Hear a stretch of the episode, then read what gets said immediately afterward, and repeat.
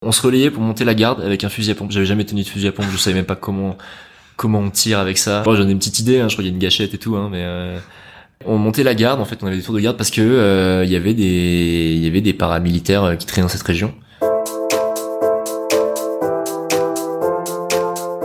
Bonjour et bienvenue chez Papa Maman, tout va bien?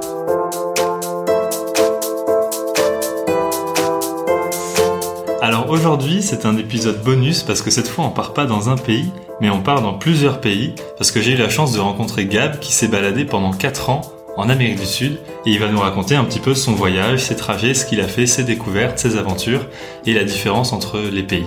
Bonjour Gab. Salut Béranger. Buenos dias. Ouais, buenos dias. Tout le monde parle espagnol euh, là-bas. Tout le monde parle espagnol sauf au, sauf au Brésil. Sauf au Brésil, où on parle portugais. Et au Belize où on parle anglais. Ok, et sinon partout, On parle espagnol. débrouille ouais. avec l'espagnol. Ouais. Tu savais parler espagnol avant de partir? Je alors j'avais le niveau qu'on a euh, quand on sort du collège et qu'on n'en a pas grand chose à faire euh, des cours d'espagnol. Euh, donc j'avais vraiment la base grammaticale, mais en étant en immersion directe dès le début, j'ai appris en un mois. C'était assez. c'est pas une langue qui est très très difficile à apprendre. Ok, donc un petit niveau et on peut partir. Mhm. Oui. Moi, j'ai aucun niveau. Est-ce que c'est conseillé de, de partir comme ça ou c'est bien de travailler quelques mois avant? Je, si je veux y aller je pense que c'est. Alors je pense que tu peux partir comme ça et ça pose pas de problème parce que tu peux apprendre sur le tas. Ça sera juste plus compliqué. Euh, mais si t'as la base un petit peu grammaticale. euh, de comment on conjugue un verbe, euh, de comment on construit une phrase, quels sont les sujets, et comment comment on dit un adverbe, etc. Je pense que ça aide. C'est une bonne base, mais Ok. mais c'est pas très difficile. Et en vrai, surtout l'espagnol, une langue, euh, bon, c'est une langue latine, donc c'est très simple à apprendre euh, Pour pour, le les français, Français. Et euh, il y a tout plein de petits bouquins euh, très faciles où ils te, ils te disent vraiment les bases. Et après, euh, c'est à la débrouille, quoi. Ok. Alors, on va commencer par euh, le début de ton voyage. Toi, tu es arrivé au Pérou. Oui. Donc, quand tu avais 16 ans. Quand j'avais 16 ans, ouais. Raconte-nous euh, l'arrivée au Pérou. Du coup, c'était la première fois que tu as pris un avion, tu arrives et t'es au Pérou, euh, à Lima. Ouais. Donc, la capitale la plus haute au monde. Alors, je ne. La capitale la plus haute au monde, c'est La Paz, il me semble. Ah oui, de Bolivie, pardon. Oui. Euh, Pérou, bon, alors les deux pays ont beaucoup de, de- de- de points communs, mais ils sont quand même pas mal différents. Euh, moi, je suis pas, j'ai pas vécu à Lima. J'habitais à Tacna, qui est un- une toute petite ville. euh, tout étant relatif. Hein. Les petites villes dans ce genre de pays sont quand même assez grandes, mais qui est tout à la frontière avec le Chili, dans le désert d'Atacama. Au sud, alors. Ouais. Ok, donc raconte qu'est-ce que t'as qu'est-ce que t'as été faire euh, au Pérou donc euh, à 16 ans? Qu'est-ce que t'as été faire là-bas? Alors, avec le recul, c'est assez dur à définir parce que je suis allé un petit peu sur un sur un coup de tête, une impulsion. Euh, Il y a le, le Rotary, euh, pour ceux qui connaissent pas, qui est une sorte de Lions Club un petit peu, euh, qui organise des sortes d'échanges comme ça, qui durent un an entre différentes entre familles. hein. Donc on va dans une autre famille et, et euh, nos parents reçoivent quelqu'un, euh, un autre jeune qui vient d'autre part on peut être parrainé par eux pour faire un truc comme ça. N'importe qui peut le faire. Il suffit d'avoir des relativement bons résultats à l'école pour pas pour pas être en décrochage au retour. Et puis euh, et puis c'est bon. Euh, ma mère m'avait parlé de ce de l'existence de, de, de ce truc-là et moi euh, j'avais toujours été passionné euh, par l'idée du voyage parce que mon mon, mon père euh, voyageait beaucoup et, euh, et me racontait tout plein d'histoires, tout plein d'anecdotes et tout. C'était un petit peu euh, dans ma tête, c'était un petit peu Indiana Jones, euh, mon père. Et j'avais un petit peu envie de d'avoir mon lot de de, de ça. Donc j'ai dit oui, ok, j'y vais. Un peu à l'aveugle parce que je me rendais pas compte de ce que ça fait à 16 ans de vivre un an dans une famille d'accueil dans ce dans ce genre de pays. Et là, t'es arrivé à 16 ans, Mhm. tout seul Ouais. au Pérou. Ouais, ouais. J'ai autant dire que je- j'en parle avec le sourire là, mais je rigolais pas en fait à l'époque. euh, Ouais, à l'arrivée. Ouais. Ouais, ouais. En fait, euh, c'est assez rigolo parce que ça a défini toute ma vie, euh, ce, ce, cette première année. À la base, euh, il fallait faire une liste de trois choix de pays. Moi, j'avais choisi, euh, et c'est fou parce que je le ferais plus du tout aujourd'hui, mais j'avais choisi en premier États-Unis. En deuxième, c'était Nouvelle-Zélande. En troisième, j'avais choisi, il fallait une autre langue. Donc, euh, j'ai mis Pérou, mais juste parce que j'ai- j'aimais bien les Incas et j'aimais bien leur style et juste, je pensais pas du tout euh, finir là-bas. Et quand on m'a annoncé que j'allais au Pérou, euh, j'ai pleuré. Ouais, sans rien Ouais, connaître, t'avais mis Pérou. Ouais, j'avais absolument pas envie d'y aller. Euh, En fait, je m'étais retrouvé embarqué dans le truc et euh, il y, avait un côté un peu grisant aussi euh, au fait de sauter dans l'inconnu et tout. Donc j'étais dans une sorte d'entre-deux. Euh, et ouais, j'ai j'ai débarqué débarqué à Tacna, qui est quand même une, une ville très très différente de tout ce que j'avais pu connaître avant. Euh, Cours en espagnol, euh, que des collègues espagnols. cours en espagnol. J'étais euh, à la même enseigne que les élèves locaux. J'étais au là-bas ça s'appelle le colegio, mais en fait c'est l'équivalent du lycée. Euh, donc j'avais un uniforme et etc. Et, euh, et je vivais dans une famille euh, dans une famille péruvienne. Et euh, Et pas de copains français, copines françaises? Il y avait alors il y avait euh, une américaine, une jeune américaine qui était là. Il y avait un, un jeune canadien et une euh, belge euh, belge flamande qui était dans le qui faisait partie du même programme en fait et qui Mhm. euh, on étudiait ensemble à- à- dans le, le même lycée, mais euh, eux étaient dans d'autres familles. Et tu, tu disais que c'était dur de, de, de, de s'intégrer au tout début, mais ça a vite changé ça? Genre très rapidement t'avais tes potes et puis tu te sentais chez toi ou ça a duré quelques mois avant que avant que t'aies plus envie de rentrer à la maison?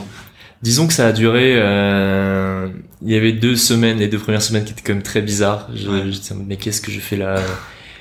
Quel est le quel est l'objectif en fait de tout ça? Parce que je pourrais très bien avec, être avec mes copains euh, au lycée en France euh, comme tout le monde. Et qu'est-ce que je qu'est-ce que je fous là en fait? Euh, Quel est quel est le véritable intérêt?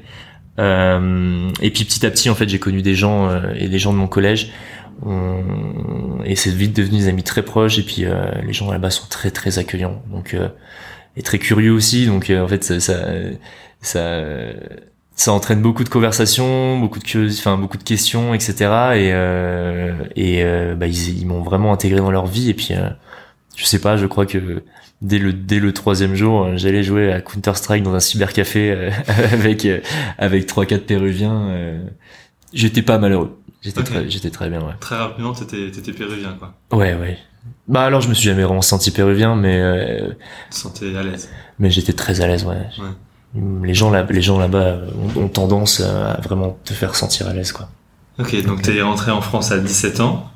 Et qu'est-ce qui s'est passé après? T'es parti euh, en cacahuète et t'as eu envie de revenir. Tu t'es dit maintenant je vais, je vais aller faire ma vie là-bas, je vais faire des années en plus là-bas. je suis parti en cacahuète oui dans le de- quand je suis revenu euh, quand je suis revenu mes parents étaient un petit peu euh, déboussolés et je pense qu'ils se sont demandé pourquoi on envoyait notre fils faire ça euh, c'est que euh, moi qui euh, me voyais une carrière toute tracée je voulais faire Sciences Po je voulais faire l'ENA et tout là, là je voulais même être président de la République pour dire Euh, et je reviens, euh, je fume du cannabis, euh, j'ai le, je porte À des 17 sarouels et euh, et je décide de faire des études de cinéma parce que quand je rentre, il me reste encore la terminale à faire Ouais. et j'ai plus du tout envie de faire Sciences Po, je veux faire du cinéma euh, parce que j'ai rencontré des, des, des cinéastes là-bas, euh, Ok. tout un cercle de cinéastes, de poètes, etc. avec qui je m'étais je m'étais très bien entendu, qui étaient plus âgés que moi. Et je suis rentré en voulant faire ça et euh, ça a un petit peu euh, mis un coup de pied dans euh, tout ce que mes parents euh, avaient prévu pour moi, bien que mes parents n'ont jamais prévu quoi que ce soit pour moi, mais Donc avant c'était politique, ensuite c'était artistique. c'est ça. Ok. Ouais. C'est ce que t'as fait alors? C'est ce que j'ai fait. C'est ce que j'ai fait. J'ai passé mon bac. J'ai fait euh, j'ai fait des études de cinéma à Paris. Euh, j'ai fait qu'un an parce que pour diverses raisons, j'avais pas forcément envie de continuer. C'était un peu c'était un peu une colo qui était assez chère euh, euh, et qui n'avait pas une grande importance sur le CV au final. Euh, et puis c'est un milieu, le cinéma, que, qui, qui, au final m'a- donné moins envie parce que je pour raconter une histoire, moi ce que je voulais vraiment faire c'était raconter des histoires. Euh, c'est quand même très compliqué. Il faut une équipe, il faut des, Ouais. des financements, etc. C'est et moi pour le genre d'histoire que je voulais raconter, il fallait un budget faramineux. euh, et je suis pas très travail d'équipe, donc euh, non, je j'ai dit non, je vais faire un an, ça ira. Et ensuite du coup tu es reparti Et ensuite Sciences Po. Je me suis dit je vais faire Sciences Po finalement. euh, parce que ça fait bien sur le CV, mais aussi parce que j'avais vu que euh, en deuxième année on peut partir un an à l'étranger. Ok. Et ça c'était mon c'était la carotte euh, la carotte après laquelle je courais. Et après le Pérou, euh, c'était évident de retourner en, en Amérique du Sud? Ouais, ouais, ouais. Et alors là t'as été où? Je suis allé en deuxième année de Sciences Po, je suis allé euh, à Bogota Euh, pour une toute autre expérience là pour le coup. Euh, Bogota en Colombie, Donc Colombie, et la qui capitale, fait, euh, deux fois la taille de la France. qui fait deux fois la taille de la France, ouais, à peu près, si ce n'est deux fois et demi. Oh, c'est grand, c'est très Ouais, grand la Colombie, pays, ouais. ouais, ouais. Et ça c'est pas dangereux parce que genre Colombie, t'avais quel âge là? Oula, euh, moi je devais avoir 20 ans, je pense. Ok. 20 ans, Colombie, euh, enfin je, je sais plus dans quel classement, mais on met Bogota comme l'une des villes les plus dangereuses du monde. Euh, tes parents ils ont pas eu peur, ils ont pas, ils ont pas dit interdit. Toi t'as été là-bas et ça s'est bien passé? Mes, pa- mes parents ont eu peur. Mes parents ont toujours eu peur. Ouais. Euh, ce qui est normal, je pense, quand on voit, euh, quand on voit euh, la prunelle de tes yeux euh, valdinguer de l'autre côté de l'océan euh, dans des pays euh, avec un haut haut taux de criminalité. Euh, ouais, ouais, ils- mes parents, ils, ils avaient peur, mais euh, mais ils- disons qu'ils ont jamais été, ils m'ont jamais restreint dans ce que j'avais envie de faire, et puis euh, ils étaient inquiets, mais ils avaient juste envie que je fasse euh, ce que j'avais, ce que j'avais envie de faire, quoi. Ok. Et Ils avaient, ils mettaient aucune barrière, donc euh, c'était bah juste fais très attention à toi et et puis euh, à dans un an, quoi. Donc échange d'un an en Colombie. Ouais. Raconte-nous euh, la Colombie. Comment c'est d'arriver en Colombie? Parce que du coup, t'avais un peu le Pérou, mais je pense que c'est- c'est pas le même monde quand C'est même. pas pareil. Ouais. Non, c'est pas du tout pareil. Même culturellement, c'est pas, c'est pas du tout euh, la même culture. Euh, au niveau des ressources naturelles, ça y ressemble un petit peu. Ça veut dire qu'il y a un petit peu de tout. Il y a de la jungle, il y a du désert, il y a de la montagne. On a les Andes aussi en, Colombie. Euh, c'était surtout très très différent pour moi parce que c'était pas le même contexte. J'étais pas, j'étais pas dans une famille d'accueil. Euh, il y avait personne pour me surveiller. Euh, et j'étais avec euh, deux amis de Sciences Po qui sont encore de très bons potes encore aujourd'hui, hein, et, euh, et qui vivaient aussi euh, aussi à Bogota. Et euh, disons que c'était un peu plus funky euh, comme euh, ouais. Tu comme expérience. C'était un peu moins sage. Voilà. Alors, raconte l'année en, en Colombie. Qu'est-ce que t'as fait euh, là-bas? Genre touristiquement parlant et même les des petites aventures. Je sais que t'as plein d'aventures euh, Mhm. que t'as pu faire là-bas. Raconte. Bah à la base, moi, la Colombie, euh, disons que ça faisait partie du, du cursus de Sciences Po. Ouais. Ce qui fait qu'en fait je devais étudier. Euh, donc j'étais à l'université de Los Andes. C'est euh, une université très très très riche euh, qui est au, vraiment au, cœur de, de Bogota. Euh, C'est comment Bogota? C'est très busy. Il y a du bruit de partout. Il y a des gens de partout. Ouais. Ouais. C'est une grosse ville. C'est une grosse ville. C'est un peu similaire euh, à, à- aux grandes villes africaines en fait. C'est c'est une c'est une ville qui vit sa vie. Euh, c'est pas la plus belle ville de Colombie. Mhm. parce que ça reste assez plat, euh, assez gris. C'est en altitude. Euh, ça c'est un truc que j'avais pas du tout pris en compte, mais effectivement c'est en altitude, donc euh, donc euh, pour la respiration, etc. euh, Tu le sens Ouais, tu le sens, tu le sens. combien Alors je, je je veux pas dire de bêtises, mais je je pense que c'est euh, ça doit être à 1300, 1400, Ah ouais. Tu sens la peut-être un peu plus, ouais. Ok. Ouais. Bah au quotidien, ouais, au quotidien, on sent un petit peu la différence et puis euh, après bon, on s'y fait. euh. Mais c'est une ville super, c'est une ville super et, et- et les Colombiens sont géniaux. Moi, j'étais à l'université, disons que l'université, on y allait, mais euh, on n'était pas les plus appliqués euh, qui soient. On, on se découvrait un petit peu à l'étranger, donc Mhm. c'était euh, c'était aussi tout- tout- tous les à côté qui nous qui nous retenaient beaucoup plus que, que les cours, quoi. Et puis bon. C'est quoi les à côté Les à côté, c'est la fête. Ouais, c'est la fête. Ouais, c'est la fête. C'est la fête. C'est la fête, c'est l'apéro, c'est le voyage. Dès qu'on a un petit moment, euh, on, on- on voyage. C'est un pays qui est, qui est super pour voyager, qui est incroyable. C'est une mosaïque de différents paysages, différentes cultures et tout. Donc, euh, C'est facile de voyager parce que ça a l'air pays, ça a l'air petit vu d'ici, mais si c'est deux fois la taille de la France, euh, d'aller euh, d'un bout à l'autre, c'est long, non? C'est très facile de, Ah de voyager parce que euh, il y a un réseau de et ça c'est dans presque toute l'Amérique latine. Il y a un réseau de bus qui est au top. Vraiment, il y a des bus entre tout, toutes les grosses villes, entre tous les villages, partout, où il y a à chaque fois une dizaine de compagnies, euh, et des trucs propres, des trucs vachement bien. T'arrives à la gare routière, euh, ils ont leur, euh, ils ont leur stand chaque compagnie. euh, T'achètes ton billet, c'est pas très cher. euh, Il y a jamais de panne, les bus sont, sont super bien. Euh, donc c'était facile euh, en termes d'organisation de, de voyager. Si on voulait rejoindre un, ça nous arrivait des fois de, de pointer euh, du doigt sur la carte euh, un village au hasard et dire bah on aime bien la sonorité de, de son nom à ce village. Euh, venez, on va y passer le week-end et puis on on va jouer au billard avec euh, avec les vieux du village quoi. Et puis euh, c'était très facile à faire parce que tu arrives à une ville même sans sans réserver quoi que ce soit avant. T'arrives à une ville, t'es à la gare routière, tu fais bah comment je fais pour rejoindre tel village, comment je fais pour Et ouais, tout est bien fait pour pouvoir se balader Ouais. en Colombie. Et t'arrives au village, il y a des hôtels euh, où tu peux être posé de différentes qualités, partout, partout. Non, dans les petits. Alors, euh, il y a beaucoup de d'auberges de jeunesse un peu un petit peu partout. Euh, des ou enfin des, ouais des auberges de jeunesse il y en a vraiment pas mal euh, ou des petits hôtels qui payent pas de mine. J'avais pas beaucoup d'argent à l'époque donc euh, ça nous arrivait c'est vrai euh, de débarquer avec les avec les copains et de plus avoir euh, plus avoir un rond et de dormir dans des dans des maisons de passe ou dans des trucs comme ça. Ah ouais. euh, ouais. Enfin on allait on allait au moins cher. Ok. Euh, mais en fait tu trouves très facilement où dormir si t'es pas trop regardant sur l'hygiène des fois. On en parle tout de combien? Pour une nuit? Ouais. Je dirais dans bon, alors le pour une auberge de jeunesse euh, c'est le prix de l'époque hein parce que ça commence euh, maintenant ça commence un petit peu à dater. Ouais. euh, si je me souviens bien une nuit euh, ça coûtait moins de 10 euros quoi. Et ça, c'était il y a combien de temps du coup 6 8 7, ans 6 7 euros. 7 ans? C'était il y a 7 ans ouais. Ok. ouais. Donc tu peux sortir ouais, pour ça, tu peux dormir pour 7 euros. Et il y a des choses à faire parce que je te pose cette question sur même les prix et sur la qualité des hôtels parce qu'à Madagascar, où on a vécu tous les deux, Mhm. euh, si jamais on va dans une ville complètement paumée, bon d'une, on n'est pas sûr d'avoir des logements. Mhm. De deux, si on en a, bon, il y a beaucoup de cafards sur les lits, je pense. Et de trois, il y a rien à faire euh, dans les villes selon les selon les villages. Là, tous les villages, t'es assuré d'avoir une petite ambiance ou quelque chose à faire? La grosse différence avec euh, Madagascar, c'est que hum, et je pense que la barrière de la langue joue beaucoup. Moi, j'ai- jamais euh, été euh, très euh, très appliqué dans mon apprentissage du malgache.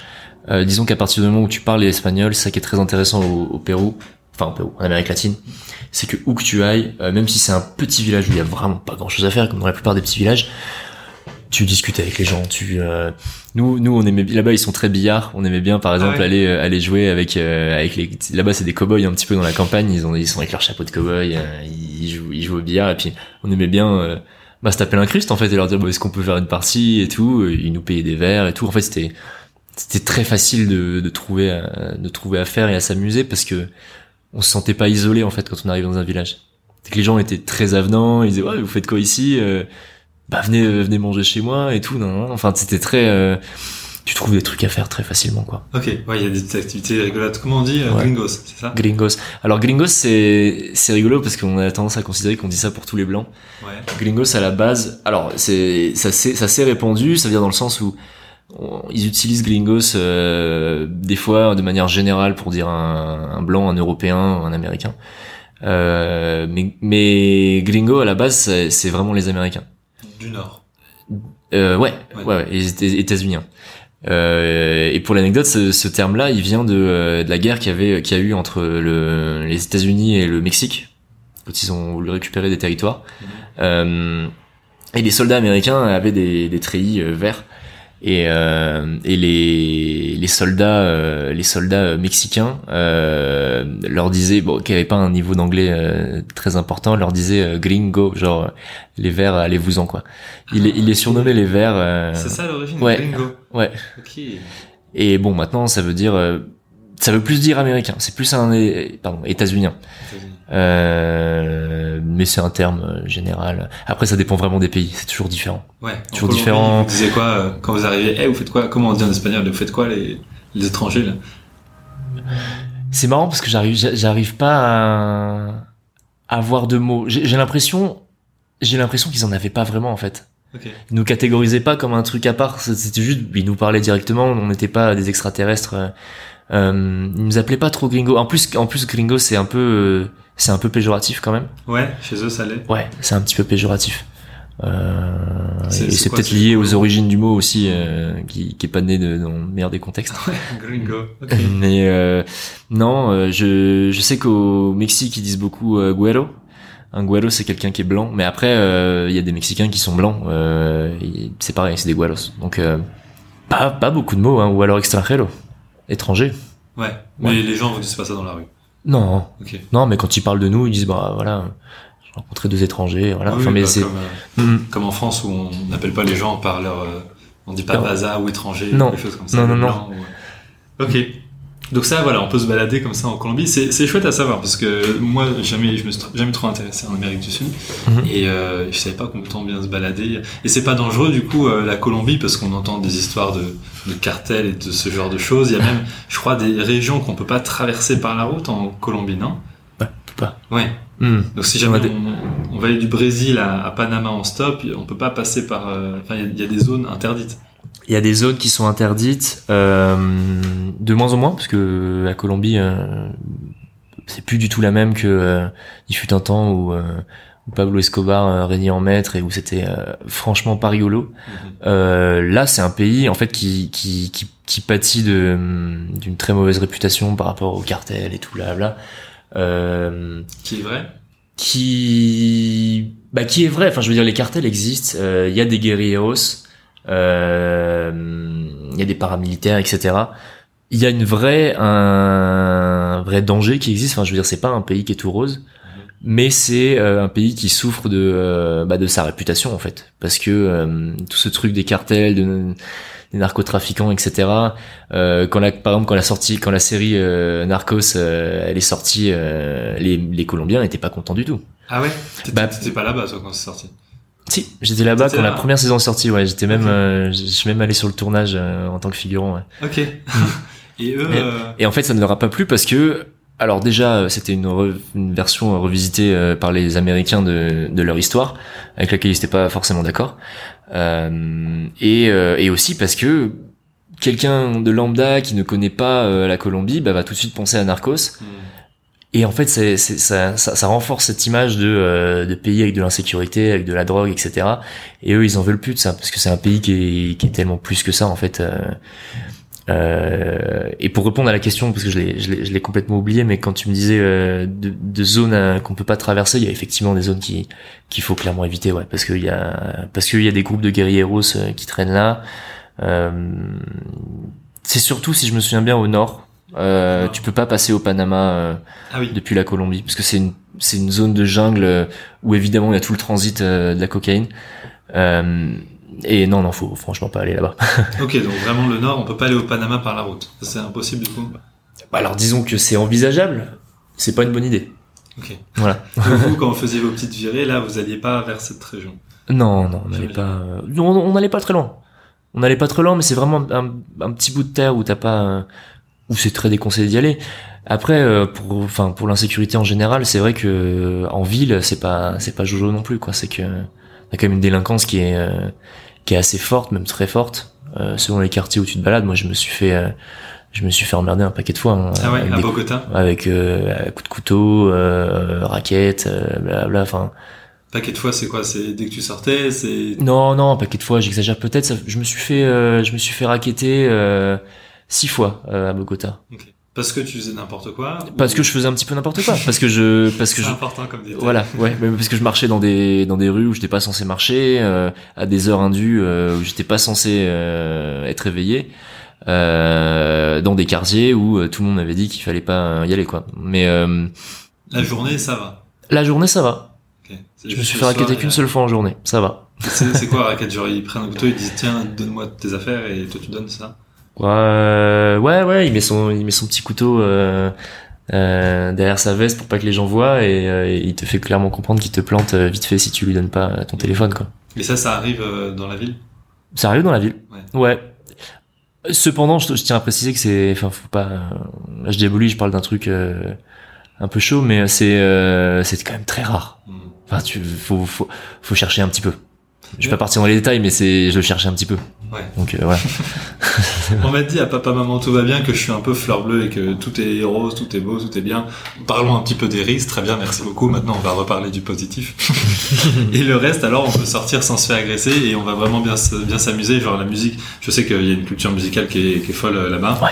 Euh, Enfin, toi qui aimes la musique, c'est chouette. C'est vraiment chouette. Ouais. C'est vraiment chouette. Ils sont, en fait, c'est, c'est, c'est un peuple. Quand je dis peuple, quand je dis un peuple, euh, certains vont peut-être me taper dessus, mais je parle de manière générale de l'Amérique latine, hein, parce qu'ils ont quand même beaucoup de points communs là-dessus. C'est que c'est un, peuple qui est très, euh, alors, et festif et créatif. C'est-à-dire qu'ils adorent jouer de la musique, ils adorent euh, euh, chanter, euh, faire des poèmes, euh, écrire des trucs et tout. Ils sont, c'est, c'est, c'est sans cesse en ébullition en fait. Une ville bah, comme Bogota par exemple tu sors le soir, il y a, y, a, y a mille choses à faire. Mille choses à faire, puis il y a beaucoup, pour peu que tu t'intéresses un petit peu à la salsa et tout, en plus, euh, ouais, là-bas, euh, Tout le monde c'est le paradis, quoi, ouais. Ouais. Il y a de la musique partout, euh, il y a de la nourriture de rue euh, partout qui est très bonne et qui est hygiéniquement euh, pas trop dangereuse. En fait, c'est c'est c'est un petit paradis, surtout quand t'arrives et que t'es jeune euh, et que tu découvres, c'est euh, c'est hyper intéressant comme ville, ouais.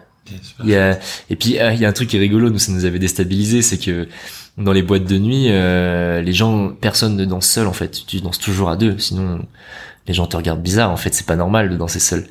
Donc tu dois toujours danser à deux, et, et pas forcément avec de la salsa, hein, même de la danse euh, normale sur euh, des sons de pop quoi. Tu danses à deux. C'est-à-dire, Ça, c'était un truc qui- pop, tu fais comment? Collé serré? Voilà. C'est vrai Ouais ouais. Tout le monde est en collé serré. Il y a Tout le personne qui est tout seul en train de s'amuser. euh. C'est rare, c'est très rare. Ouais, t'es beaucoup, t'es beaucoup en serré. Ouais. T'es Comment beaucoup en tu fais si tu connais personne? Bah t'apprends à connaître. Et s'il y a un nom impair de... Ça peut être homme-homme ou ça, c'est pas très bien vu? Alors c'est ouais, ça fait partie des pays où c'est compliqué. Hein. Euh. L'homosexualité, c'est pas euh, c'est pas la chose la plus appréciée. Euh, au demeurant, personne te tapera parce que tu danses avec un pote. Hein, mais euh, mais non, souvent c'est les garçons et les filles. euh. Euh, plus plus facilement des filles dansent entre elles que le, que des des mecs. Ouais. Euh, mais généralement euh, c'est euh, c'est un garçon et une fille. Et et en fait il y a il y a toute connotation, euh, j'allais dire sexuelle, mais même de séduction, etc. euh, est un peu écarté parce que et c'est ça qui est sympa c'est que tu danses vraiment sans pression avec euh. Avec euh, des gens en boîte c'est que tu ça veut pas forcément dire je suis en train de te séduire je suis en train d'essayer de te draguer de te ramener chez moi. Non c'est juste tu danses euh, voilà pour le pour le fun quoi. Donc euh, donc t'invites euh, enfin je dis filles parce que je suis un garçon mais t'invites les filles à danser et puis tu vas vas-y on danse sur quelques sons euh. Puis voilà quoi tu discutes et puis tu tu t'amuses quoi C'est pas de la séduction, alors c'est comme une conversation qu'on pourrait avoir. euh. Bon, alors ça peut très vite devenir la séduction, hein, évidemment. On, on sait où le, collet- où le collet serré euh, mène. Euh, mais euh, Ah ouais, mais nous. eh ben, ça fait des enfants. euh, mais non, c'est pas nécessairement. euh, Après, moi, j'allais beaucoup dans des soirées techno aussi, mais là, pour le coup, c'était vraiment de la techno euh, comme en France. hein, donc, euh, Ah oui, ok. Donc là, on Ouais. pas en collé serré. Non, non, là, on fait pas en serré. euh, on fait son truc de son côté, et puis voilà. Euh, je veux absolument que tu nous parles de ton histoire avec les petites têtes. euh, Et ça, c'était en Colombie ou pas? C'était, c'était au Pérou, mais c'était quand j'habitais en Colombie. J'étais descendu, euh, j'étais descendu en Amazonie. Est-ce qu'on rentre cette histoire dans la Colombie avant de passer à un autre pays? Oui, je pense parce que c'était vraiment une, un- une des expériences les plus marquantes que j'ai que j'ai eues quand j'étais en Colombie. Eh ben c'est parti, allons-y. Alors Euh. raconte-nous cette histoire de petites têtes de, de poupées vaudou. C'est pas des poupées vaudou. En fait, euh, c'est des c'est les têtes réduites Peut-être réduit. faites par les Indiens Jivaro, qui sont une euh, une ethnie euh, qui euh, qui qui est étendue entre euh, si je dis pas de bêtises, euh, le sud de la Colombie, euh, l'Équateur et le nord du Pérou.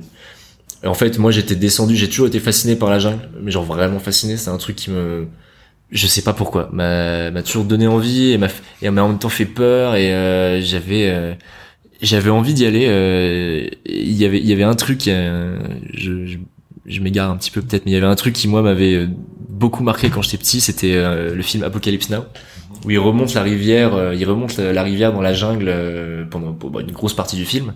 Et t'as une sorte d'ambiance un peu psychédélique, un peu pesante, euh, très moite, euh, où ils sont un peu euh, un peu shootés à la chaleur euh, et qu'ils remontent dans la jungle sans savoir où ils vont.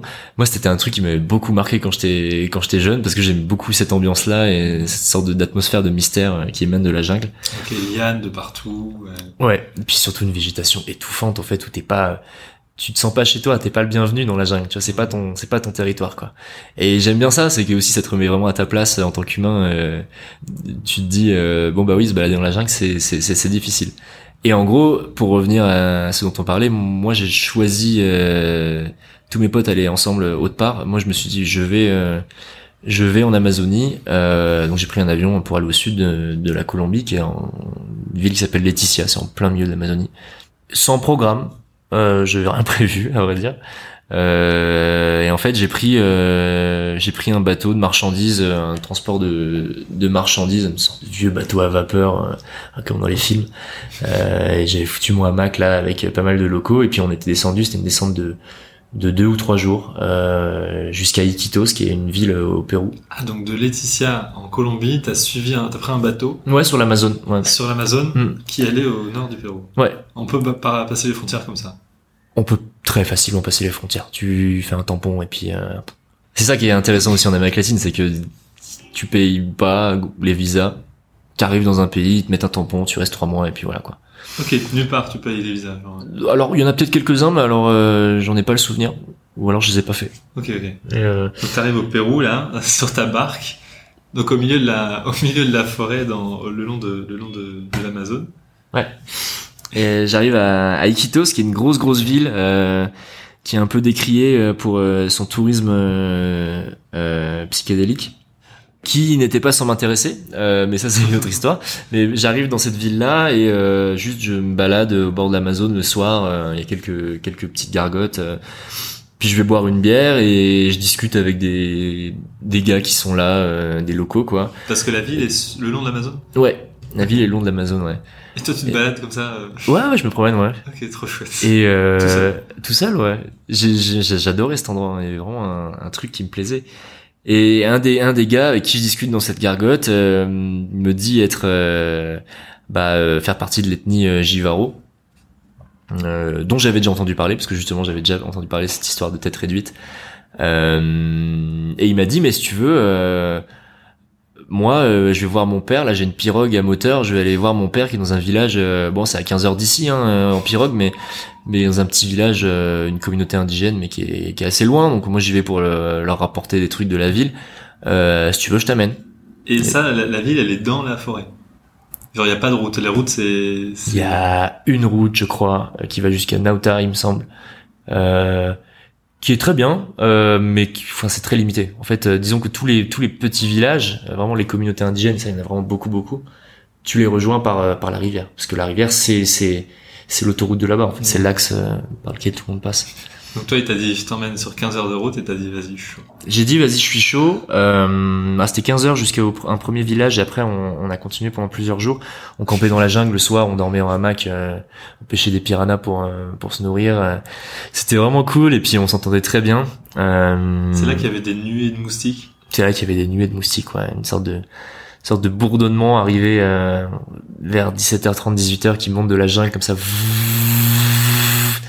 Et euh, c'est mortel. Hein. tu fais très bien les moustiques. Ouais, je et sais. C'est là où il fallait que tu fasses attention à, à pas te faire repérer, c'est ça la nuit? Par des groupes Alors ouais, fallait pas qu'on se fasse repérer parce que en fait euh, on, on se relayait pour monter la garde avec un fusil à pompe. J'avais jamais tenu de fusil à pompe, je savais même pas comment comment on tire avec ça. Euh, bon, j'en ai une petite idée, hein, je crois qu'il y a une gâchette et tout, hein, mais euh, mais ouais, on montait la garde. En fait, on avait des tours de garde parce que euh, il y avait des il y avait des paramilitaires euh, qui traînaient dans cette région. Euh, des groupes qui basiquement euh, non. De ce que j'ai compris euh, non. Aujourd'hui à l'époque c'était idéologique mais non aujourd'hui pas d'autre ambition que de, de foutre un peu le bazar euh, donc ils attaquent les, les communautés indigènes pour enlever des enfants etc et c'est c'est un peu la plaie qu'il y avait dans ce coin là donc nous on montait la garde la nuit ouais. Ok. Redis-nous en termes de date parce que ça va peut-être changer ça. Ça c'était il y a 7 ans donc en 2016 ouais. Ok. Oui ça a peut-être changé hein, ouais euh, c'est même fort possible. C'est même fort possible parce que les, les groupes de guerrieros euh, sont beaucoup moins forts euh, aujourd'hui qu'ils l'étaient à l'époque. Euh, mais ouais, voilà, en fait, on, on, a fait un trip. Je pense que ça a fait trois jours pour arriver jusqu'au village de, de, son père. Et énorme claque. C'était un, c'était complètement fou. C'était, c'était des villages indigènes amazoniens comme quand tu, comme tu vois dans les films, quoi. C'est euh, les petites euh, les petites huttes, euh, une sorte de de vie communautaire où tout le monde enfin les, les bananes elles appartiennent à tout le monde, le poisson qui pêche pendant la journée, il est à tout le monde. J'aimais beaucoup cet endroit j'y suis resté trois quatre jours. Et il m'a fait rencontrer son père et ça c'était un moment très très marquant où en fait son père c'était un c'était un petit vieux, euh, il, il, croulait sous le poids des années et, et il m'a fait rentrer chez lui. Lui il parlait il baragouinait espagnol mais pas beaucoup. Il, parle il parlait Jivaro, c'était le okay. ouais, c'était leur, leur, euh, leur dialecte à eux. Euh, et puis il était trop content de me recevoir. Il dit bah c'est la première fois qu'on reçoit un étranger euh, bah, dans notre village. Trois jours de bateau. Ouais. Euh, content de vous rencontrer et tout. Il était hyper curieux. On a beaucoup discuté. Et à un moment, euh, mon, mon celui qui est devenu mon pote, du coup, euh, lui demande bah papa, montre-lui les têtes, montre-lui les têtes quoi. Et le vieux il fait ouais ok ça marche. Puis il va euh, il va il va ouvrir un tiroir euh, en bois euh, dans sa cahute. Et il en sort une sorte de, de ribambelle comme ça autour d'un enfin le long d'un fil. Il y avait je me souviens plus du nombre exact mais 4 5 têtes réduites. Donc ça c'est des têtes qui font une dizaine de centimètres qui sont des vraies têtes de gens et et il m'explique bah en fait c'est on, on se fait plus la guerre maintenant les Jivaro euh, parce qu'on a on n'a pas le droit, c'est illégal la guerre maintenant. Mais il fut un temps où euh, les tribus se faisaient vachement la guerre entre eux. Euh, et en fait, c'était des têtes de, de chefs de tribus ennemies qu'il avait battus, qu'il avait euh, consciencieusement coupé. Euh, qu'il avait vidé avec application et avec euh, il, alors je me souviens plus de la recette hein, euh, mais je crois qu'ils mettent quelque chose à l'intérieur pour, pour vraiment dessécher euh, la tête. C'est-à-dire qu'il n'y a plus le crâne ni rien il y a juste la peau. Et ils font dessécher vraiment la, la tête et ça donne quelque chose de de très rabougri quoi. Une sorte de petite tête toute noire euh, toute fripée euh, et avec une avec avec les cheveux hein, il y a il y a la petite coupe euh, les cheveux longs etc et et voilà. Et ils gardent ça comme trophée. Ok c'est des crânes sans eau alors. Ouais c'est des crânes sans eau ils ont c'est vraiment littéralement des petites têtes réduites quoi. Et t'as pas eu peur pour ta vie là au bout de enfin perdu à trois jours même t'avais pas de réseau t'étais non, personne non. savait où t'étais. Non personne. Non j'ai pas du tout peur de ma, pour ma vie parce que j'étais j'étais hyper serein ils étaient enfin ils étaient vraiment adorables quoi. Okay. aucun problème quoi. C'est comment les, les, les petits trucs Enfin, c'est des petits villages avec trois maisons et puis euh, tu prends un bateau et puis t'en as un en face que tu vois à peine et puis t'as trois maisons aussi comme ça? Ou c'est des gros villages avec juste un port? C'est pas alors c'est des, des, une communauté je pense en taille moyenne. Je dis peut-être des bêtises hein, mais je pense la taille moyenne d'une communauté indigène ça doit être euh, une cinquantaine d'habitants. Mm. en fait une sorte de grande place centrale euh, où ils aiment bien jouer euh, au volet d'ailleurs. Ils aiment bien le volet euh, et, euh, et où ils traînent le soir ensemble. Et et t'as des t'as des maisons un petit peu autour des cabanes autour de la de la zone centrale quoi. Et ça, il y en a tout le long quand tu fais l'Amazon, t'en vois tout. Ouais. En fait, ils sont, c'est assez, euh, c'est assez espacé quand même. Euh, t'as, t'as rarement un village en face de l'autre. Mhm. Euh, mais à chaque fois, ouais, t'as peut-être une heure, une heure ou deux en pirogue pour rejoindre le prochain village quoi. Et pourquoi vous, vous, dormiez pas là-bas? Et pourquoi vous dormiez dans la forêt directement? Parce que ça, c'était sur la route, c'était pour y aller. Ouais. Après, une fois là-bas, ouais, je dormais en, j'avais mis mon hamac dans, dans une cabane, dans la cabane de son père quoi. Et après, rebelote trois jours de route pour revenir. Ouais, c'est ça. au milieu des piranhas. Au milieu des piranhas, ouais. ouais. Pendant trois jours. À, à, savoir que les piranhas ne sont pas nécessairement dangereux.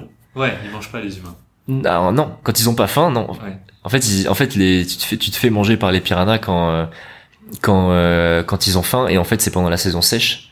Parce que t'as, as le, le niveau des fleuves. Enfin, l'Amazone, ça, ça reste toujours profond. Mais le, le niveau des, des petites rivières qui abreuvent l'Amazone baisse et des fois ça fait des sortes de goulots euh, des goulots d'étranglement où, où, l'eau ne passe plus et les piranhas se retrouvent dans des petites réserves d'eau fermées et une fois qu'ils ont plus à manger bah ils, deviennent fous quoi en fait. Mmh. et, et, le une goutte de sang euh, et, et, ils dévorent tout ce qu'ils trouvent quoi. Et ils se mangent entre eux aussi. ils se bouffent entre eux aussi ouais, c'est assez, en fait c'est assez rare euh, parce que le, le plus souvent euh, les piranhas ils trouvent ils trouvent de quoi manger quoi. C'est ça, ça fourmille de vie dans les fleuves donc euh, mais c'est des ouais c'est c'est quand c'est vraiment pendant la saison sèche quand il y a des des zones pas très profondes euh, où là bah il commence à tourner en rond et puis euh... c'était le chapitre Colombie. Qu'est-ce que t'as fait ensuite? Parce que du coup tu t'es dit c'est pas assez d'aller voir des piranhas et d'aller voir des euh, j'ai oublié l'ethnie comment tu l'écris? Des Jivaro. J I V A R O ok. C'est pas assez d'aller voir des J I V A R O. Tu es revenu un petit peu après. Et t'as été où? Laisse-moi me souvenir. euh, c'était non, c'était clairement pas assez. J'avais très envie de repartir et très envie d'en voir plus. Euh, ce qui est toujours le cas d'ailleurs. Enfin, je pense que ça, se sompera jamais ça. Ouais. Euh, cependant, l'expérience que j'ai fait après est vraiment très différente. C'est que je suis retourné euh, euh, en France, je suis retourné à Sciences Po, euh, et après je suis reparti. J'ai, je me suis lancé dans un master Amérique latine. Ce qui veut pas dire grand chose en fait. C'est t'apprends pas vraiment des compétences. Disons que c'est t'es spécialisé sur euh, le continent latino-américain, sur toutes les questions économiques, etc. Euh, donc moi j'ai fait ça et on pouvait faire pas mal d'échanges. Et je suis parti euh, pendant six mois à Cuba. J'étais à La Havane cette fois-ci. Ok, donc tout honneur. Ouais, mais là pour un échange universitaire. J'étais à la fac, euh, à la fac de droit de La Havane, qui, qui, était la fac de de Fidel Castro, ah, ils en étaient très fiers. Mhm. Et, euh, et, voilà, j'avais étudié là-bas euh, des cours. encore une fois, je l'avais pas précisé, mais comme en Colombie, c'est des cours que moi j'avais choisi. Voilà, il y avait un petit peu d'anthropologie parce que j'aimais bien ça à l'époque. Euh, il y avait de l'histoire de l'art euh, cubain. Euh, voilà, il y avait des, cours que je choisissais. C'était très relax hein, d'un point de vue court. Et la Havane Cuba très fermée sur le monde. C'était en quelle année ça? 2018-2019 Je suis très mauvais hein, pour compter les années. Euh, ouais, ça, devait être vers 2010, 2019, ouais. Ça venait de s'ouvrir, enfin, c'était pas très, ni touristique, ni très euh, ouvert au monde. Ça commençait, ça commençait doucement. Après, le, le, pays souffrait toujours du, du blocus. Euh, Fidel Castro était mort euh, depuis pas très très longtemps. Donc c'était c'était son frère Raoul qui gérait le pays, beaucoup moins charismatique et beaucoup moins aimé beaucoup moins aimé de la population. Mais ça commençait doucement à s'ouvrir. Ça restait quand même très très très très enclavé et, et, et très particulier. Enfin, moi j'ai jamais vu ça dans un autre pays.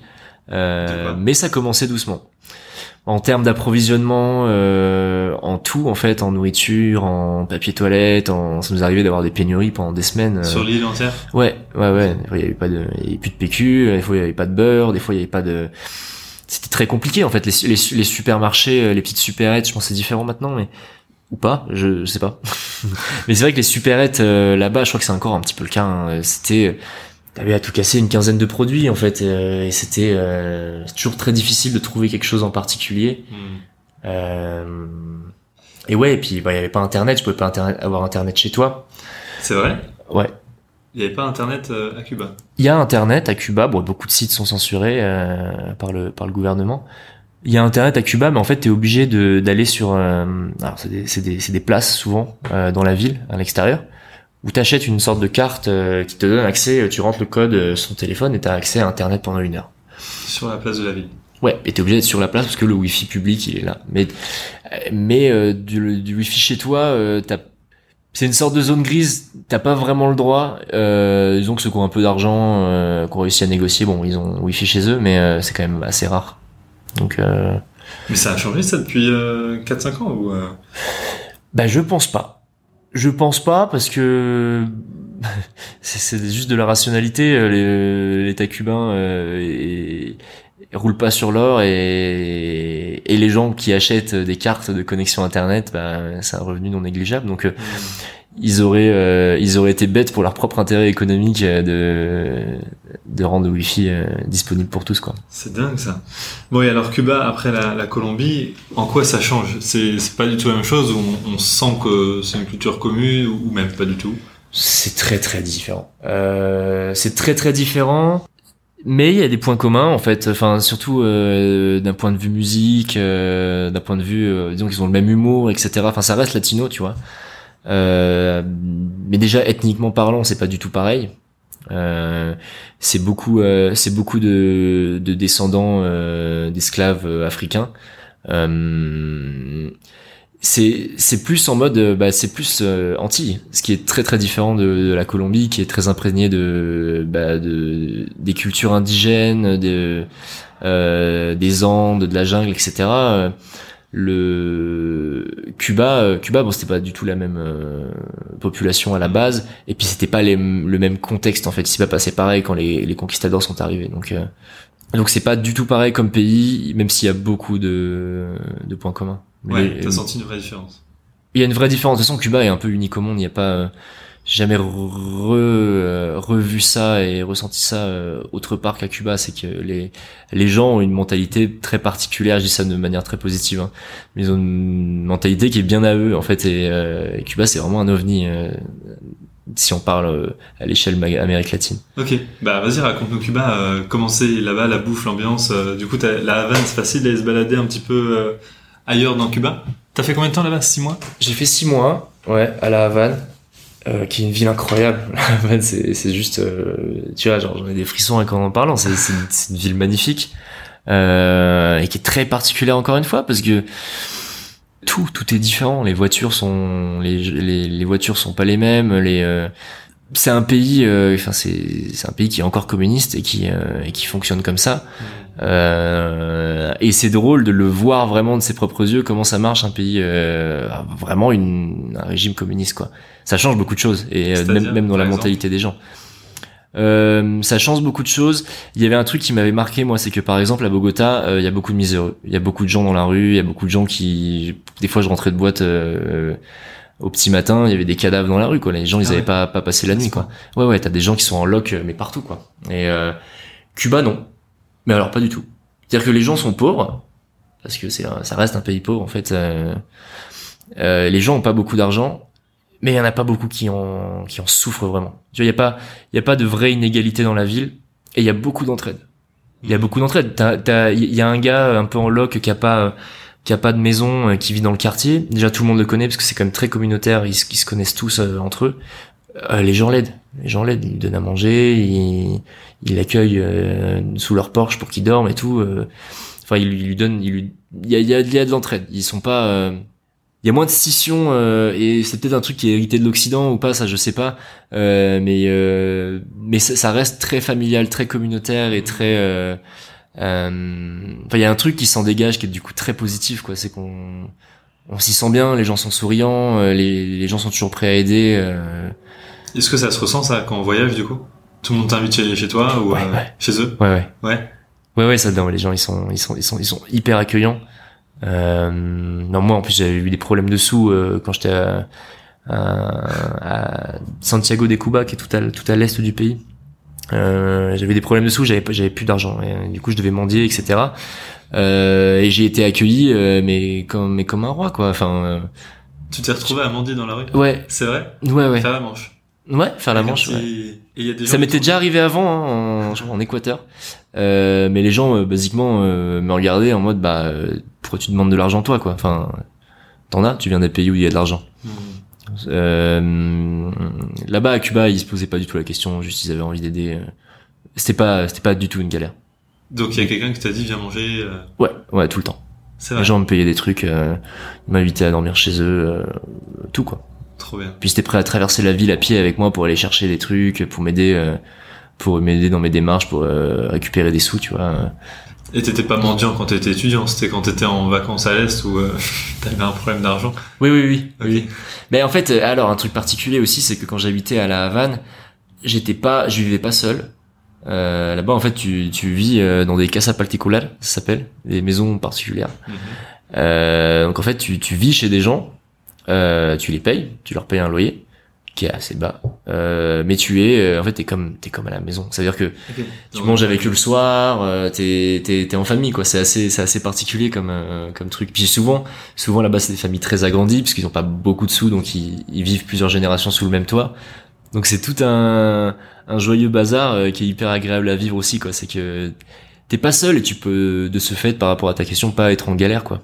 Tout le monde fait ça? Genre tout le monde habite dans des casas particulières Ouais, alors t'as quelques apparts, il y a des apparts que tu peux louer, mais il me semble qu'il faut euh, que c'est des cas assez particuliers parce que hum, parce que les casas particulières c'est un truc qui a été mis euh, mis en place par l'État parce qu'il se fait évidemment l'État se fait toujours un pourcentage sur tout là-bas Hmm.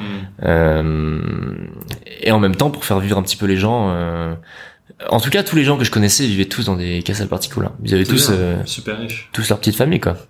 Et tu vivais avec la famille, alors tu mangeais avec la famille, Ouais. tu, Ouais, étais dans la famille. Ouais, j'étais avec des gens adorables. Ah, euh, mais c'est super chouette comme expérience. Ouais. Ouais, ouais, c'était super intéressant. Puis euh, ils ont ils ont supporté, euh, ils m'ont supporté parce que j'ai moi j'étais euh, j'écris, enfin c'était là mon, j'ai- c'est là où j'ai écrit mon premier roman. Et basiquement j'étais euh, j'étais souvent enfermé dans ma chambre, je parlais pas beaucoup, euh, j'étais vraiment complètement névrosé, complètement aspiré par l'histoire que je voulais raconter. Et eux euh, ont complètement soutenu et puis euh, ils étaient euh, ils étaient c'était un énorme support quoi. C'est c'est grâce à eux que j'ai que en partie grâce à eux que j'ai je me suis lancé euh, là-dedans quoi. Ok, et trop je je ouais non non c'était vraiment une famille quoi. Bon, tes romans qui ont rien à voir avec ça, puisque non non rien à voir du tout. Ouais, ça n'a rien à voir. C'est pas des romans d'aventure, quoique, peut-être un jour.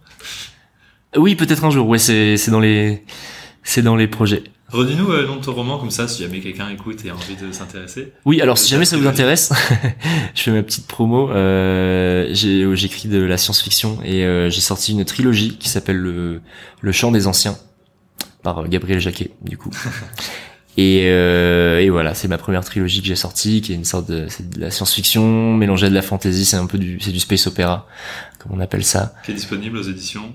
Luxenox. Et le Et- premier roman a été écrit à Cuba, du coup. Le premier roman a été écrit à Cuba, ouais. En quatre mois, je l'ai écrit euh, pendant ce temps-là, quoi. Ah ouais, était, pendant les études avec la famille. Ouais, ouais, Génial. ouais. T'es arrivé, tu l'as, tu l'as commencé là-bas, Voilà. Et je l'ai, tu l'as fini en je l'ai bouclé, ouais, ouais. Et puis je suis, je suis rentré en France et puis j'avais, euh, j'avais fait mon premier bébé euh, qui nécessitait beaucoup de corrections, beaucoup de relecture, etc. Mais qui était là, euh, prêt à être lu. Eh, comme quoi, hein, faut voyager, ça inspire et ça. Ça inspire, ouais. C'est chouette, euh, Cuba, genre on peut, il y, a- il y a des plages, il y a des, des randonnées à faire, des trucs euh, naturels. Il y a plein de choses à faire. Ouais. Ouais, ouais, ouais, il y a plein de choses à faire. C'est un, c'est un pays qui au final on le connaît pas forcément pour euh, sa proposition touristique outre euh, la Havane. Enfin, je veux dire euh, les vieilles voitures américaines, les rues un peu délabrées et tout. Enfin, on connaît Cuba comme ça, mais c'est vrai que c'est un c'est un pays qui est grand déjà. C'est très grand Cuba, bien que ce soit une île. Et il y a plein plein de choses à faire. Il y a des il y a de la montagne, il y a des très belles plages, il y a faire de la plongée, on peut faire de, de l'escalade, on peut faire il y a il y a tout. Ok, il y a tout. Ouais ouais. Ouais, c'est vrai que de loin, ça a l'air très très petit, mais euh, trop chouette. Euh, et alors, il, il, nous manque un pays, je crois. Hein T'as parlé un petit peu de d'Équateur. Tu as été en touriste ou euh... Ouais, je me suis. En fait, j'y suis passé quand j'habitais en Colombie. Je suis retourné voir euh, euh, mes amis de du Pérou. Donc, je suis allé jusqu'au Pérou et je suis passé par l'Équateur. On était avec des copains et puis on s'est amusé un petit peu là-bas, quoi. L'Équateur aussi, chouette. Trop bien l'Équateur. Ouais, Équateur, euh, ouais, ça c'était un petit moment, mais les, euh, non, l'Équateur c'est un, super pays. C'est un peu plus cher. Le niveau de vie est un peu plus haut. C'est le, c'est, c'est du dollar là-bas. Okay. Euh, et, et on parle espagnol. Et on parle espagnol, ouais. Euh, mais c'est un peu plus cher. Mais le pays est génial parce que pour un voyage express, en tout cas pour les gens qui veulent voir un peu d'Amérique latine mais, euh, mais qui n'ont pas beaucoup de temps, euh, l'Équateur c'est vraiment bien parce que c'est un petit, enfin c'est un relativement petit pays ouais. euh, où il y a tout. C'est-à-dire que tu, tu peux passer de la montagne au désert, à la jungle, à, à la plage, aux plaines, euh, très très rapidement. Tu prends, tu prends un bus, euh, tu t'embarques dans un bus, tu fais 6 heures de route et t'arrives dans un complètement, euh, un, un, biome complètement différent et euh, et ouais, non, c'est un pays qui est frais, qui est dynamique, qui a le meilleur réseau de bus que j'ai vu, en tout cas moi de mon expérience. Okay. Euh, non, c'est un super pays. Moi, cette région, la Colombie, Équateur, euh, ça me fait peur parce qu'on entend que des trucs un peu chauds parfois, des ouais. gangs, des trucs comme ça. Mais toi, tu dis non, pas du tout. On peut y aller, on peut kiffer euh, sur place. Euh. Voilà. Enfin, je veux dire, en fait, je veux dire, euh, et pour moi, ça, c'est pour tout tout type de voyage. Il faut juste faire attention, et c'est juste normal. En fait, tu fais c'est des règles mais qui sont toutes basiques. Mais par exemple bon bah voilà tu sais que tu es dans un pays un peu plus pauvre et je pense que ça se vaut dans beaucoup d'autres pays d'autres régions. Tu sors pas euh, ou en tout cas moins euh, ton téléphone comme ça à la vue de tous dans la rue tu te balades pas avec des AirPods tu fais un peu attention. Pour moi le le voyage c'est ça aussi c'est de de sortir des sentiers battus de ouais. j'allais dire de prendre des risques. Non c'est pas le c'est pas le but du voyage de prendre des risques mais c'est c'est aussi de bah, de sortir de sa zone de confort et aussi de enfin je veux dire c'est des pays c'est des pays euh, tous ces pays là il y a des millions de gens qui y vivent. Ils y ont toujours vécu. C'est pas euh, c'est pas un pays mortel tu vois. Les gens y vivent bien. Euh, euh, ça se passe. Donc euh, se passe. donc ouais il y a de l'insécurité ouais il y a des problèmes mais après tout ce qui concerne par exemple les cartels etc ça reste entre colombiens en fait. C'est des je, je, dis Colombie mais bon il y en a dans d'autres pays mais ça reste des problèmes qui nous atteignent pas trop nous euh, en tant que touristes étrangers ce qui peut être le vrai problème c'est la délinquance dans les villes euh, qui n'est pas non plus ter terrifiante. Enfin, je veux dire, euh, c'est quand même assez rare.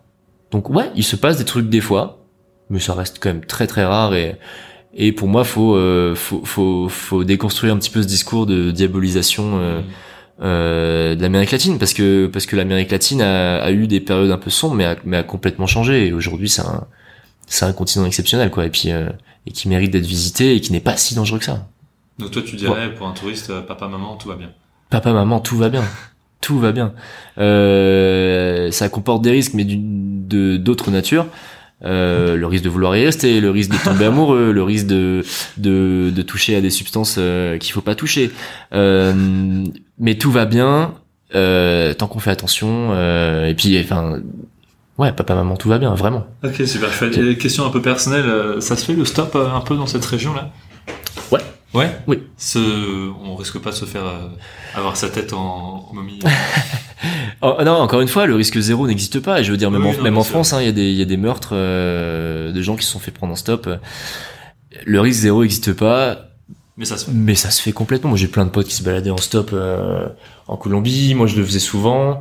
Euh, et je sais que, alors, la question se pose aussi pour les filles parce que une fille qui voyage seule, euh, j'ai pas mal d'amis filles qui, qui, me demandent justement est-ce que je peux voyager seule en Amérique latine? Est-ce que c'est pas trop craignos euh, Si je suis grande, blonde, avec les yeux bleus, est-ce que je vais pas euh, un peu euh, me faire remarquer? Non, je ne parle pas de toi, déranger. non, c'est un peu plus risqué. parce que c'est des pays qui ont encore des problèmes avec euh, avec le machisme, la violence envers les femmes, etc. C'est, des pays qui ont des problèmes. Hein, je vais pas, pas nier ça. Euh, mais si on respecte des règles de prudence, si on respecte son instinct aussi, parce que c'est hyper important l'instinct et le en sentir les choses en fait, euh, être hyper ouvert sur l'extérieur et, ouvrir sa perception sur. Euh, on, va, on, va, me traiter de hippie, mais euh, de voilà sur les ondes que dégagent les gens en fait. Euh, c'est non mais c'est un vrai truc et puis c'est pour moi c'est hyper important de de d'ouvrir un petit peu ces canaux comme ça et de d'être un peu toujours sur le qui vive dans le sens où s'il y a quelqu'un de mal intentionné généralement tu le sens généralement tu le tu le vois venir à 1000 mètres puis c'est c'est rarement une surprise quoi Ouais. euh, et pour rejoindre ce truc des filles c'est moi j'avais j'avais rencontré une fille euh, euh, j'avais bossé pendant un mois et demi dans une une ferme de café euh, et de bananes euh, en Colombie dans la campagne et il y avait une autre fille qui était venue pour quelques semaines euh, pour euh, ramasser des bananes aussi, euh, puis faire euh, vi- vivre la vie à la ferme quoi. Elle, elle était venue depuis euh, Mexico en stop En stop. Ouais. Via Panama, via Voilà. Colombie, Voilà. Colombie. Ok. pour euh, fermer la boucle. Euh, elle l'a fait. Elle l'a fait. Elle l'a Ah, fait. une, une femme seule euh, qui pour qui faisait du stop. En fait, elle a tout fait en stop. Elle a jamais eu aucun souci. Elle est tombée sur deux trois gars un peu bizarres. Euh, mais bon, disons que c'est pas un truc qui. euh, elle était assez courageuse, hein, je trouve. euh, mais mais ça se fait. Enfin, c'est c'est. La situation a dû changer parce que euh, Ludovic Hubler, qui a fait le tour du monde en stop, je crois, en 2010 à 2015, Oui. lui il disait que c'était absolument impossible de, de traverser, euh, traverser ça en stop et que du coup il avait été obligé de prendre l'avion et de négocier des billets d'avion. Ouais ouais. c'est rigolo. Ouais, je l'ai lu ce bouquin. Il est. Ah oui?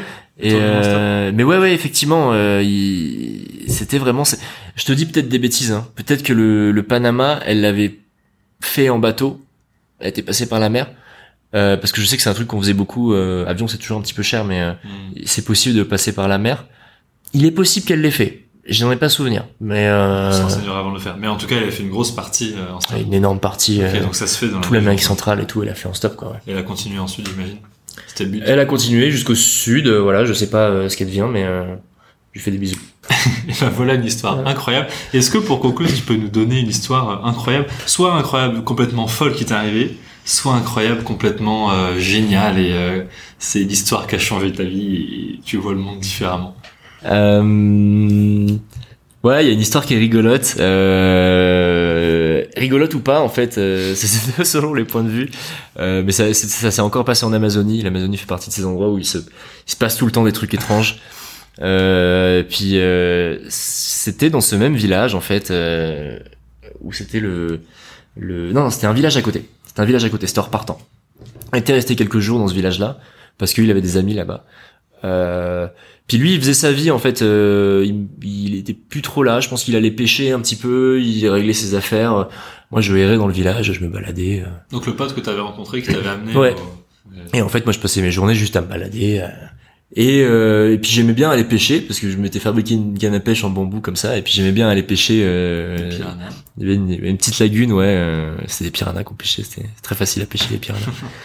euh, et puis, et puis j'y allais. Un jour, j'y suis allé. Et puis euh, il y, il y avait une, une jeune fille euh, très jeune euh, qui était clairement pas majeure. Je pense qu'elle devait avoir euh, genre 12 ans. Ah oui. Non, peut-être un peu plus. jeune. Non, peut-être un peu plus, elle doit avoir 13-14 ans. Euh, C'était une gamine euh, très sympa et qui, qui me dit bah est-ce que je peux venir pêcher avec toi? Et puis on, on pêche Comment et on euh, dit ça en espagnol? hein? Comment on dit en espagnol? Puedo pescar contigo Ok. Et toi, tu l'as dit, si? Dit si si claro. Et, et on s'est mis à pêcher et puis non, en vrai on discutait, c'est- c'était super cool. Euh, on a été vu par plusieurs témoins du village. Enfin, il y a des gens qui nous ont vu pêcher, qui se sont dit bah tiens, euh, ah, les deux ils s'entendent super bien. euh, là, là. Euh, le mot a tourné. Euh, et et, et quelle ne fut pas ma surprise, j'ai pas beaucoup raconté cette histoire. quelle ne fut pas ma surprise quand euh, le soir, mon le, le chef du village euh, qui m'accueillait chez lui me dit bah je vois que tu vous avez fait connaissance avec euh, avec ma fille. Euh, elle est belle, hein. Basiquement c'était ça. Hein. Je fais ouais oui, bah, elle est- c'est c'est une enfant quoi, mais euh, ouais ouais. Il me dit est-ce que ça te dit de te marier avec elle? Comme ça. Ouais. Et euh, euh, moi, je mets un petit temps avant de répondre parce que c'est un peu surprenant comme question. Ouais. Et puis, bah euh, oui, je, je réponds non. Eh ben non, non, non, non. je- non, non, euh, c'est, elle est très gentille ta fille, mais euh, alors déjà c'est, elle, est- elle est très jeune. euh, et puis en plus, bon bah moi j'ai ma vie euh, autre part quoi. Euh, il ne m'a pas du tout écouté. Donc quelle ne fut pas encore plus ma surprise quand le lendemain soir, euh, on fait, euh, j'entends une rumeur courir dans le village qu'il va y avoir une cérémonie euh, dans la grande case. euh, Là-bas, c'est des cases euh, du village. En fait, des- ils appellent ça la maloca et c'est une sorte de grande case communale. Et ils disent bah voilà, il va y avoir une cérémonie. Non, non, il faut que tu y sois, Gabriel, à, à tout prix. Je fais ouais, ok, pas de problème. Euh, J'arrive et en fait, bah, c'était mon mariage. Ok. Ouais. Il t'avait pas dit c'est ta cérémonie de mariage. Non, non, il m'avait pas dit. Euh, donc je me retrouve à mon mariage. Avec ton t-shirt que tu vois ou quelque chose comme ça. Ouais, voilà, en fait, moi j'avais, je portais une sorte de truc en fibre, euh, en fibre végétale, là, comme ça, j'étais pas, pas du tout classe. Euh, et j'arrive, elle me fait un grand sourire, elle est là, euh, et tout apprêté, euh, et voilà, il nous marie. Et en fait, je me suis retrouvé embarqué dans ce truc-là où je voulais contrarier personne. Je sais bah ouais, faites votre truc si vous voulez. Alors c'est évidemment pas un mariage comme à l'église où, on n'a pas été obligé de s'embrasser, où il n'y a pas eu de, de trucs comme ça. On n'a pas eu à consommer nos noces, hein, Dieu merci. Euh, mais voilà, ils nous ont mariés, ils ont fait une sorte de truc traditionnel. Il y a eu des danses, il y a eu des discours et tout, nanana. Ils nous avaient étalé une sorte d'onguent sur le front et tout, blablabla. On devait se tenir les mains et puis. Et en fait, moi, je suis rentré dans leur jeu parce que je trouvais ça complètement absurde et ça me faisait rire en fait. Enfin, c'était ok, on fait votre truc si vous voulez, quoi, tu vois. Euh, sauf que j'avais pas capté que c'était important pour eux, tu vois. Euh, et bon, pour moi, je me suis prêté au jeu. Je fais ok, c'est cool, on fait votre cérémonie, nanana. Euh, et puis le lendemain, je suis parti quoi. Et le gars qui t'a ramené au village, il a accepté que tu t'en ailles. Alors que tu venais d'être marié. Il a accepté que je m'en aille. En fait, il était très gêné que, que je sois dans ce truc-là parce que il se dit, ouais, je suis désolé qu'il t'ait fait ça, mais parce que, enfin, genre vraiment, ils t'ont pris par surprise, quoi. Je fais, ouais, ouais, effectivement. Et voilà, j'ai jamais revu ma femme. Mais tu vas la rejoindre très bientôt. Mais peut-être, je sais, je sais plus comment s'appelle ce village. Et Mais voilà. s'appelle ta femme? Euh, elle s'appelait, alors c'est très marrant parce que c'est pas du tout indigène, elle s'appelait Jessica. ils ont, ils ont beaucoup de noms comme ça euh, là-bas. T'as rien de ce mariage, genre t'as pas un papier ou un, Non, une relique ou rien du tout. Rien Aucune du tout. trace de mariage. Rien du tout, je dois avoir une, je dois avoir une petite breloque euh, en graines euh, de d'arbre local euh, qui traîne chez moi, mais euh, il faudrait que je la retrouve quoi. Mais voilà, ça c'était pour l'anecdote assez rigolote que j'ai très peu raconté d'ailleurs. Donc voilà, c'est une petite première pour pour les gens qui me connaissent et Bah, merci beaucoup Voilà. pour cette histoire. Gracias. Et du coup, bon, tu l'as déjà dit, mais en Amérique du Sud, là où tu as été, en tout cas, papa, maman, tout va bien. mhm. Papa maman, tout va très très bien. Gracias, Gabriel. Gracias a ti, Béranger.